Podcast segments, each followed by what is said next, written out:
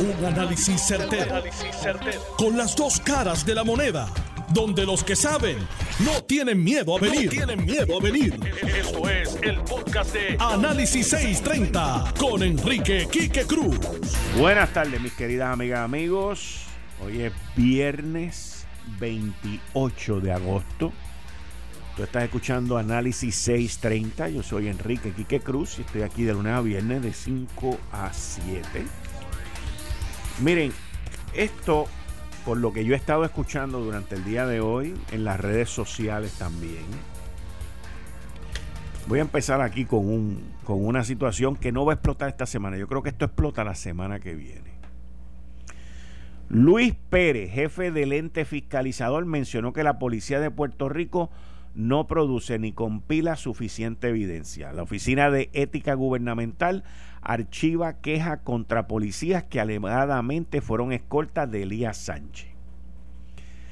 Y esta noticia que dice que la archivaron contra los dos policías adscritos al cuartel del aeropuerto Luis Muñoz Marín, contra quienes se había presentado un planteamiento anónimo por supuestamente servir de escolta del director de campaña de Ricardo Rosselló el 2016, Elías Sánchez Sifonte, durante horas laborables, lo que supondría brindar un beneficio a una persona privada que está prohibido a los empleados del gobierno. La investigación giró en contra de Abner Rivera Ríos y Noel Santiago Feliciano, los cuales supuestamente fueron asignados a un plan de carreteras en el área Carolina y por ende nunca se presentaban a trabajar al cuartel. La denuncia alegaba que los empleados del gobierno aprovechaban la escasa supervisión para darles corta gratuita a Sánchez y Fonte durante horas laborables en la campaña eleccionaria de Ricardo Rosello. El director de la Oficina de Ética Gubernamental, Luis Pérez Vargas, explicó que como parte de la investigación encontraron irregularidades tales como que se asignó a los oficiales a este plan especial que no es costumbre para el personal destacado de seguridad del aeropuerto que los agentes registraban la asistencia de forma remota y que no hubo adecuada supervisión para comprobar si en efecto estaban rindiendo los servicios que alegaron y por los cuales se les pagó un salario.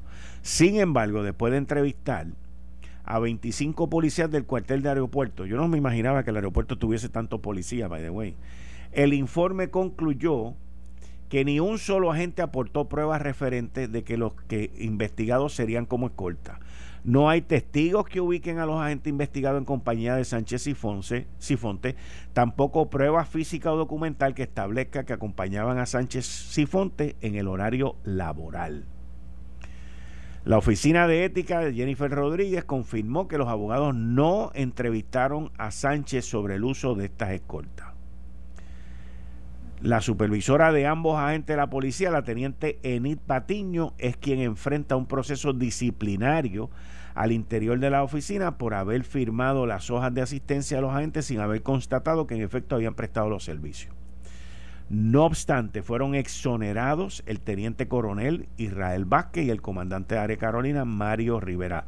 La soga siempre corta por lo más chiquito, por lo más finito. Pero ¿qué pasa? hay una situación con eso, de que supuesta y alegadamente hubo gente que dio eso por hecho, que zumbaron por ahí para abajo, y ahora el run run que se está viendo por las redes es que viene por ahí una demanda por difamación eh, en contra de los que hicieron eso. Así que vamos a ver cómo termina esto. A veces estas cosas se las lleva el viento como la película esa que ya nadie la puede ver en Netflix ni nada de eso, que se llama Gone with the Wind, lo que el viento se llevó. Vamos a ver qué pasa. Hoy es viernes, vamos a ver si el lunes esto está vivo todavía. Bueno, mire, el, hoy sale que el Partido Popular y su nuevo, que fue presidente de la Comisión Estatal de Elecciones durante este cuatrenio, el señor Nicolás Gautier, muy conocedor de aquellas entrañas allí, pues entran en una disputa porque la información que aparece temprano en la mañana a mí me llegó que el Partido Popular iba en un escrutinio con una caravana de cojos que van más lento que las hormigas y que supuestamente pues ellos dicen ahora que es que no tienen suficientes empleados. Pero venir a decir eso ahora cuando Nicolás Gautier ha estado metido allí estuvo junto a Merle y sabe lo que está pasando allí y venir ahora el 28 de agosto a decir que no tienen suficiente personal, se ve como la misma estrategia que pasó con la primaria del 9 de agosto que la atrasaron, no salieron y quien nos nombra es el ganador, señores, es el ganador. Esto pone un gran reto sobre el presidente de la Comisión Estatal, Juan Ernesto Dávila, que afirmó, aquí mismo lo tengo el artículo, afirmó que el futuro electoral, del calendario electoral, está en manos del Partido Popular Democrático. Así afirma el presidente de la Comisión Estatal. Y esto es un tema que yo lo lo cubrí esta semana en varias ocasiones, escribí una columna en el periódico El Nuevo Día. ¿Quién se beneficia? Yo dije que se beneficiaba Charlie Delgado. Y Charlie Delgado, a quien nombró como su comisionado electoral ante la renuncia de Mel, le fue a Nicolás Gautier, que es hoy el que dice que nosotros vamos al paso que vayamos porque estamos cortos de gente. Y eso es una manera muy interesante de controlar si las elecciones van a ser el 3 de noviembre o no van a ser el 3 de noviembre. Aquí el problema es la situación que el coronavirus presenta. Pues si hay que reclutar más personal, pues se recluta más personal. Pero el problema también es que el Partido Popular, en la Comisión Estatal de Elecciones, bajo el pasado comisionado electoral se dedicó a demandar, a llevar a cabo, creo que fueron como 29 demandas frívolas. Todas las perdieron, by the way, todas las perdieron. Algunos chavitos se deben haber gastado en todas esas demandas porque son muy pocos los abogados que hacen esas cosas así de cachetongo. ¿Y qué pasa? Pues ahora van con la lentitud del suero. Vamos a ver en qué termina esto. Vamos a ver en qué termina esto. Lo que sí es que el presidente de la Comisión Estatal no puede permitir que el Partido Popular Democrático sea el que controle el calendario. Para eso es el presidente y él es el que tiene que meter leña ahí. Si las elecciones van a ser el 3 de noviembre, como luego dijeron hoy, pues entonces asegúrese que sean el 3 de noviembre, pero no vengan a echarle la culpa al Partido Popular desde ahora. Porque el Partido Popular puede intentar el aplazar esto porque definitivamente que les conviene. Pero Puerto Rico no debe de permitir que un partido, que su comisionado electoral y que un grupo de personas controlen el calendario electoral. Así que pónganse para su número, hagan lo que tengan que hacer, háganlo bien y avancen y terminen con esto porque le están cogiendo el relajito al retraso. Vamos a ver qué pasa. Miren, yo les hablé a ustedes, pequeño negocio, escúchame bien, pequeño negocio, esta información no la tiene nadie.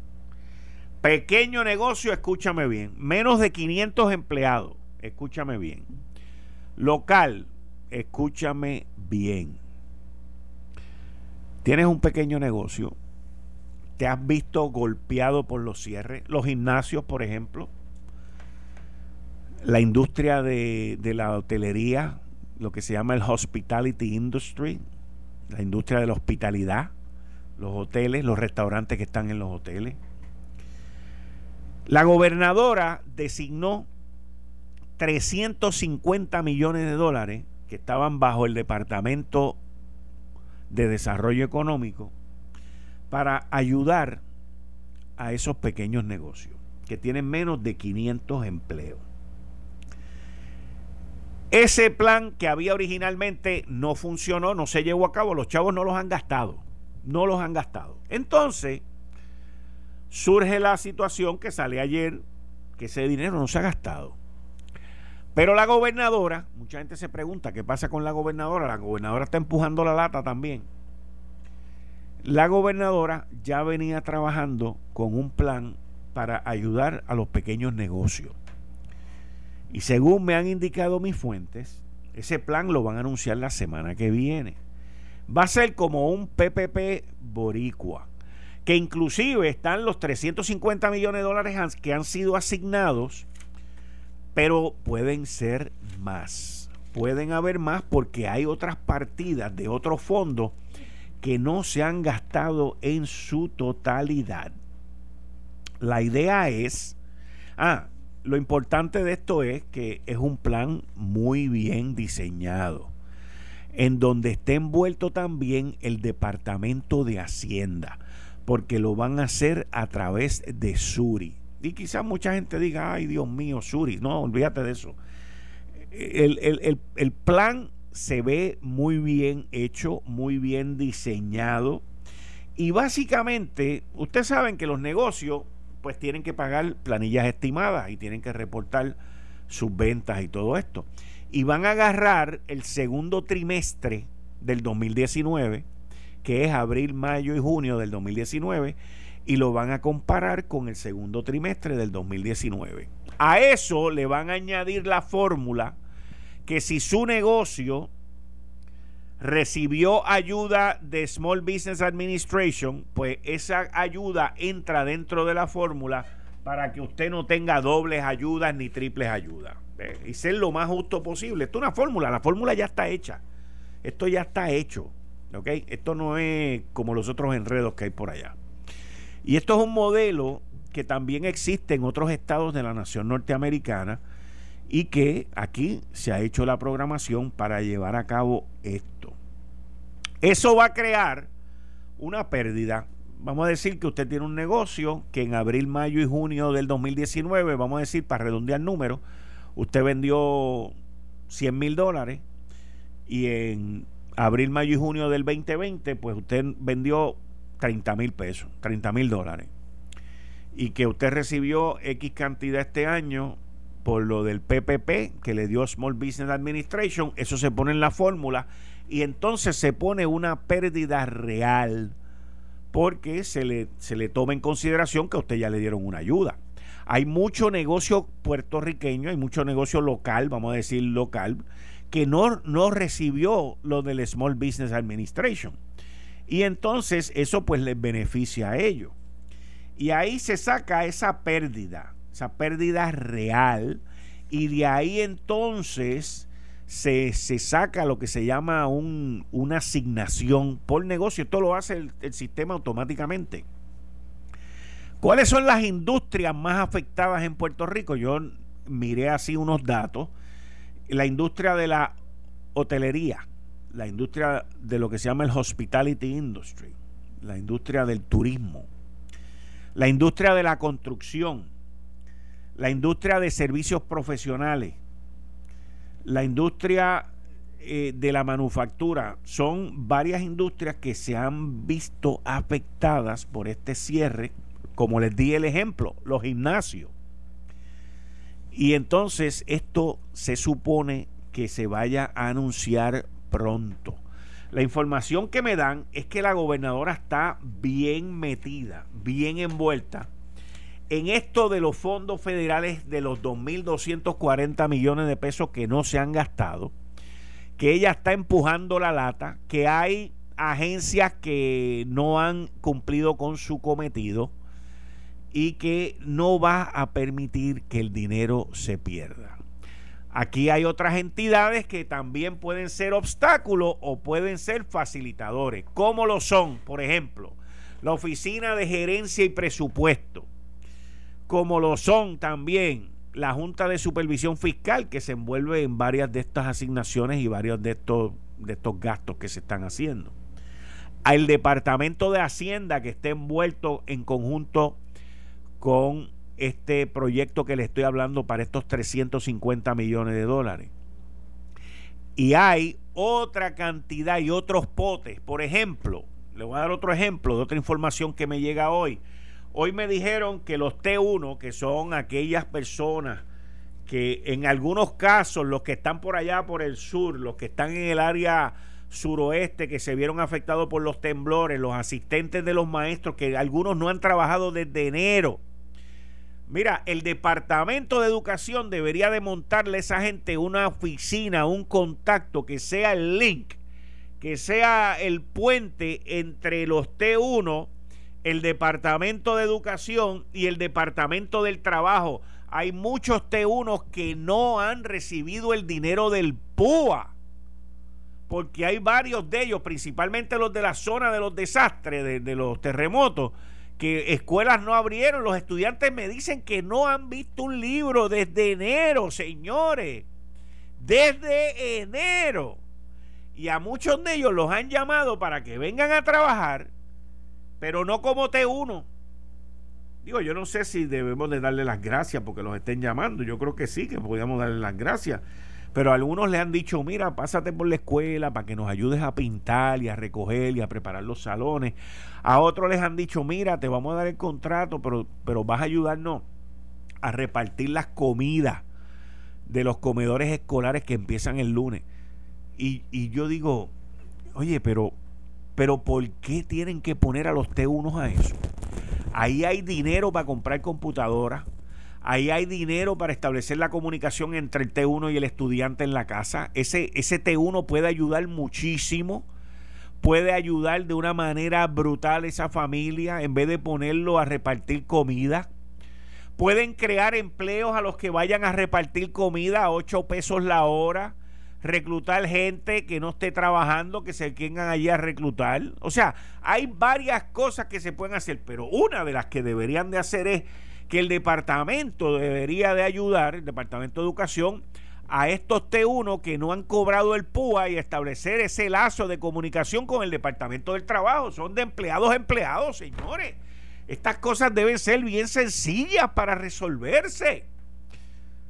Yo sé que esperan a las 5 de la tarde para que yo les diga cómo es que lo van a hacer, pero tomen la iniciativa, mi hermano, y háganlo ya empezando el lunes.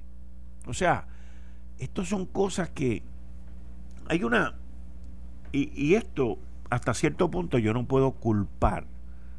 Honestamente le digo, yo no puedo culpar al secretario. Y se lo digo honestamente.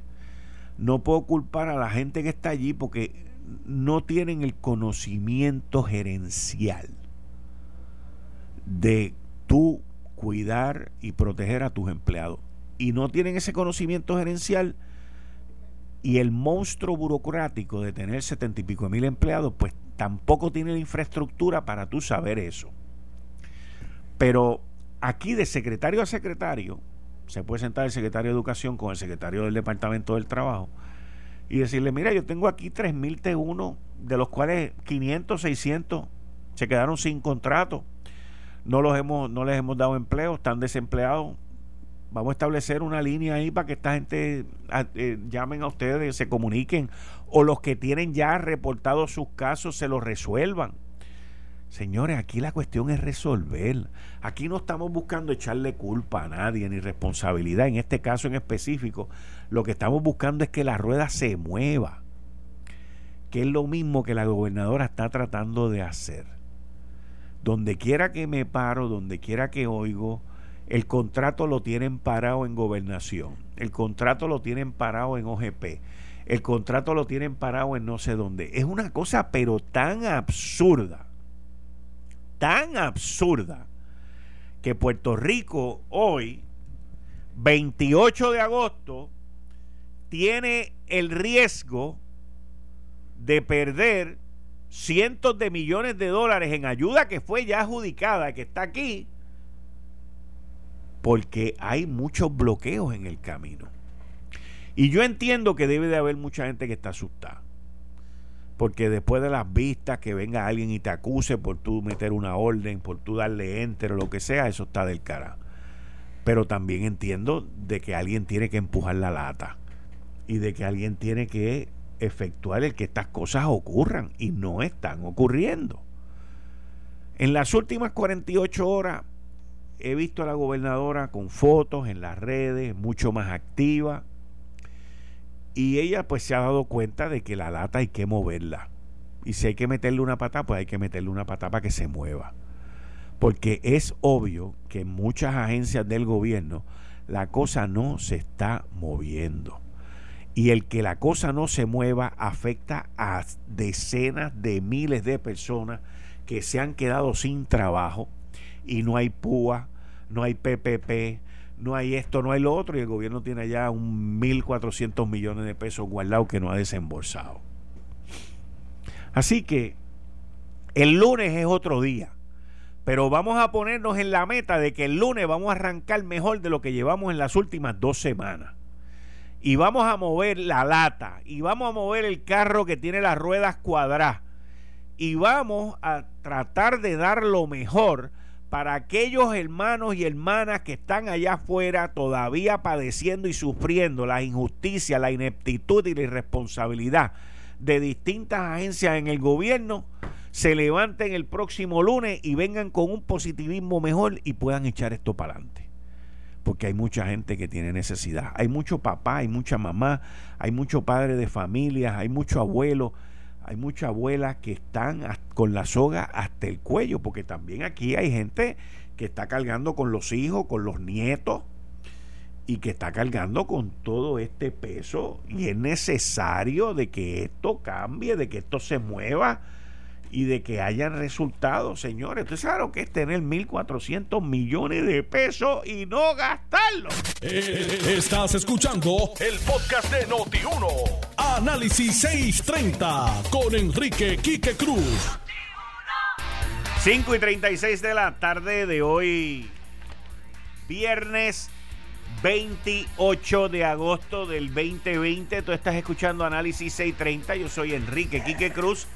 Y estoy aquí de lunes a viernes de 5 a 7. Y como todos los viernes en esta primera media hora se cayó la llamada. Estoy con Elizabeth Torres. Elizabeth, ¿estás ahí? Se cayó la llamada. Ok, en lo que conseguimos Elizabeth de nuevo. Óigame, hoy hay un señor que yo no lo conozco, pero es como si lo conociera, porque conozco a su hijo que cumple 94 años y me dice que están como coco. Que lo único que le falta es echarle un poquito de whisky al lado y te toma el coco con whisky. Quiero desearle happy birthday, feliz cumpleaños al señor Eusebio Rodríguez. Muchas felicidades, don Eusebio. Que siga cumpliendo mucho más. Esa familia lo quiere mucho. Usted siga para adelante y sígame escuchando para que siga cumpliendo. Muchas felicidades, don Eusebio. Elizabeth, buenas tardes, ¿cómo tú estás? Buenas tardes, Kike, saludos. Hoy es viernes, viernes de celebrar aquí el cumpleaños de don Eusebio. Felicidades y, un saludo al público que nos escucha. Mira, yo, yo vi una noticia aquí, Elizabeth, que no, no tenía programado compartirla contigo, pero como tú estás estudiando Derecho, esto a mí me llama la atención de lo que es la corrupción en conjunto con la ineptitud. Y parece que tú estás en un mal sitio porque se están cayendo las llamadas. Pero vi esta noticia de un gran jurado federal que emite un pliego acusatorio hoy viernes por seis cargos contra cuatro oficiales de la policía de la región de Humacao porque intervinieron con un informante del FBI. Esto es impresionante. Los cuatro oficiales se declararon no culpables ante la magistrado federal Camila L. Vélez Ribé, quien le impuso una libertad bajo fianza de 25 mil dólares no asegurados. Como ejemplo, la fiscal federal dijo que dos de los acusados hicieron expresiones amenazantes contra una de las fuentes confidenciales de este caso previo al pliego acusatorio. Dijeron que si ellos eran atrapadas o si esa persona cooperaba con las autoridades, lo matarían a él y a su familia. Esto los cuatro acusados de la División de Drogas de Humacao de la Policía de Puerto Rico fueron arrestados esta madrugada por el FBI. El pliego acusatorio alega que los oficiales usaron su posición como oficiales de la policía para robar propiedad del gobierno de los Estados Unidos para su propio lucro. Y hablaron que en diciembre del 2016, quien es recurso humano confidencial del FBI, sobre ir a una residencia para robar pirotecnia que supuestamente tenía una persona para vender de forma ilegal, señores.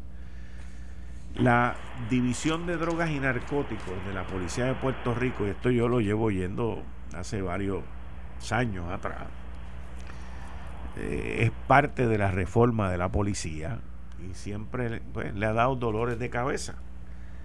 Así que vamos a ver en qué termina eso, pero eso usualmente termina con otros arrestos adicionales, así que estaremos pendientes. Elizabeth, ¿estás ahí? Sí, disculpa aquí que hoy tengo, la señal está en lo mínimo, en lo mínimo hoy. Este, ¿por dónde empiezo? No sé si hablar de corrupción, de, de, ineptitud de corrupción moral. Eh, ¿Por dónde empezamos? Yo, yo te digo que, o sea, se metieron con un informante del FBI. Es impresionante. eh, bueno, los niveles de corrupción que están ocurriendo en Puerto Rico. Sí, e, era lo que habíamos planteado una vez, ¿verdad? Que todo esto de la pandemia ha sacado como al descubierto y ha dejado al desnudo este problema de la corrupción. Lo hemos tocado en varios programas, pero yo, ¿verdad? Mi opinión es en torno a eso. La ineptitud, ¿verdad? Eh, como que requiere un poco de ignorancia de, de cuáles son las labores de tu puesto y a lo mejor tú puedes estar envuelto en un esquema de corrupción sin saberlo. Eso puede ser ineptitud. Pero hay veces, ¿verdad?, en que simplemente es una cuestión de corrupción moral, de que tú no tienes principios, no tienes valores, no tienes límites y cuando tienes la oportunidad la aprovechas. Y yo creo que esa es la corrupción que nos está arropando o por lo menos que ha sido visibilizada a través de esta cuestión de la pandemia.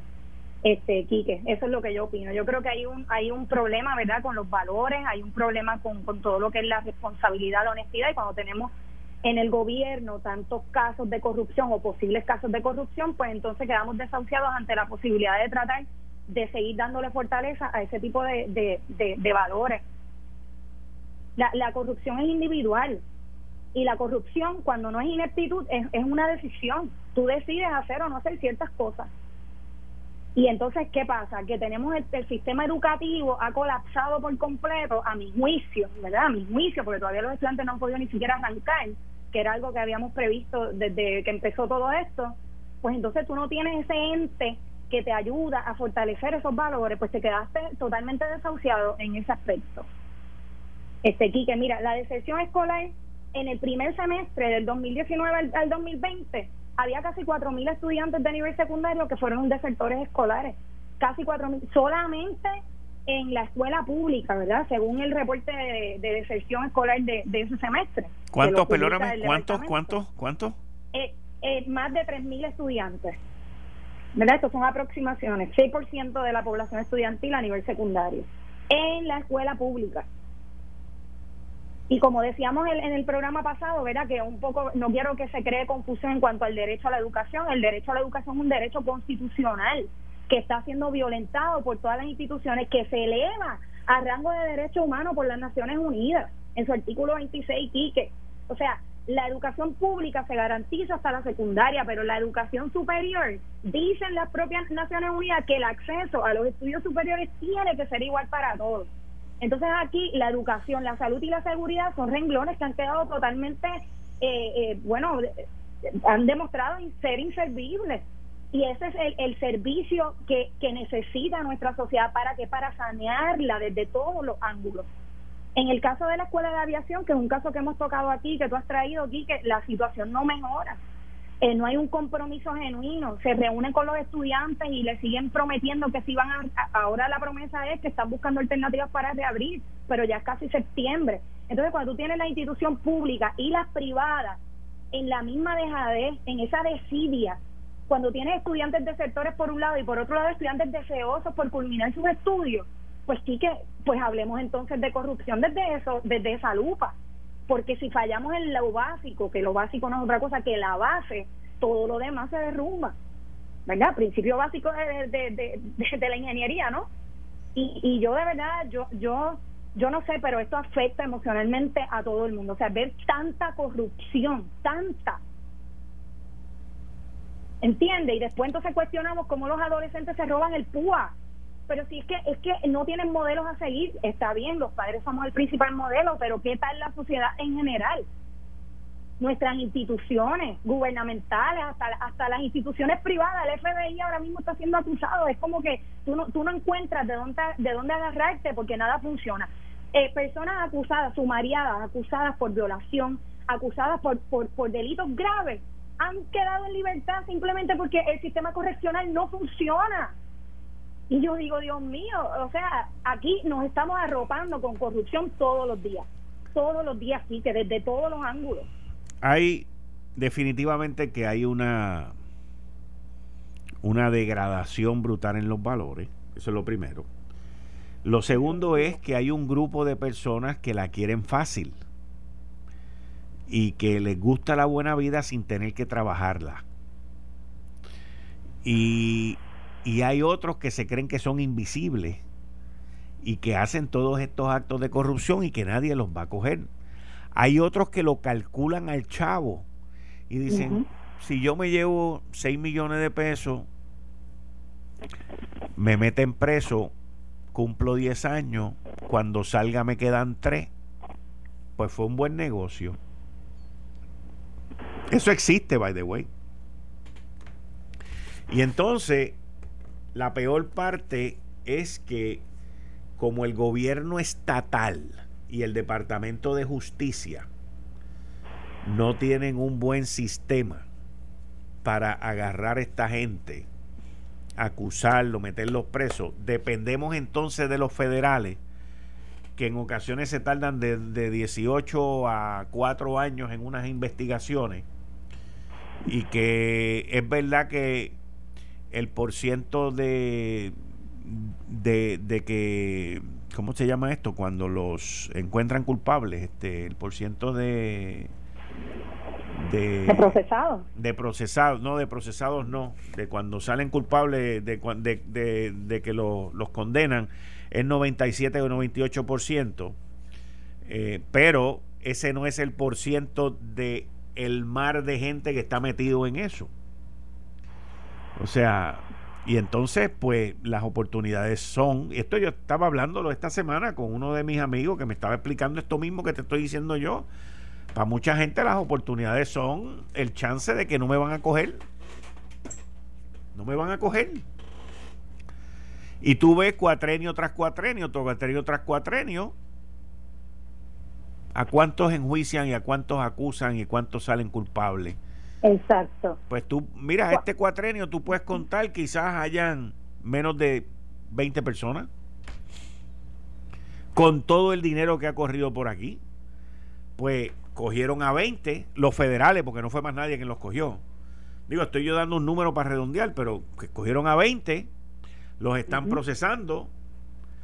Una vez te acusan con los federales, que era lo que quería decir ahorita, el porciento de, de que salgas culpable es un 97, un 98%. Pero son solamente 20. O sea que de esos 20, pues 18 van a salir culpables, dos van a salir inocentes, pero todavía hay cientos de otros que nunca cayeron en ese pescado. Nunca los agarraron, nunca los acusaron. Eso es así. O sea, y entonces, cambiando el tema, ah, espérate, antes, antes que cambie el tema, quería tocar un tema contigo eh, que me tocaste el tema de la escuela interamericana, que yo hablé, hablé con ellos. Y me dicen que se reunieron con los estudiantes. Eh, eh, sí, en el día de hoy. Exacto, se reunieron hoy y hablaron sobre distintas alternativas y todo eso. Mira, ya me dieron el, lo que te quiero decir, el porciento de convicción. Muchas gracias. sí, sí, sí. Muchas gracias, mi querido Radio Escucha, que siempre me da la mano. Eh, muchas gracias, licenciado, usted también. Por ciento de convicción, a ese es el número. El por ciento de convicción es 97-98% de los que acusan, que es un número... de los que salen convictos. Que, es un número bien chiquito, pero es un número bien pequeño para, para el mar de gente. Imagínate ahora en Puerto Rico con 3 mil millones de pesos. Mira, 3 mil millones de pesos nada más se metieron en la Autoridad de Energía Eléctrica. ¿A cuántos acusaron? Como a tres o cuatro. ¿Y de esos tres o cuatro, cuántos van a salir convictos finalmente? Pues lo más probable es que salgan convictos los tres o cuatro, pero volvemos a lo mismo. Es un por ciento chiquititísimo de gente que estuvo envuelta en ese traqueteo. Solamente hubo pruebas para coger a tres o cuatro.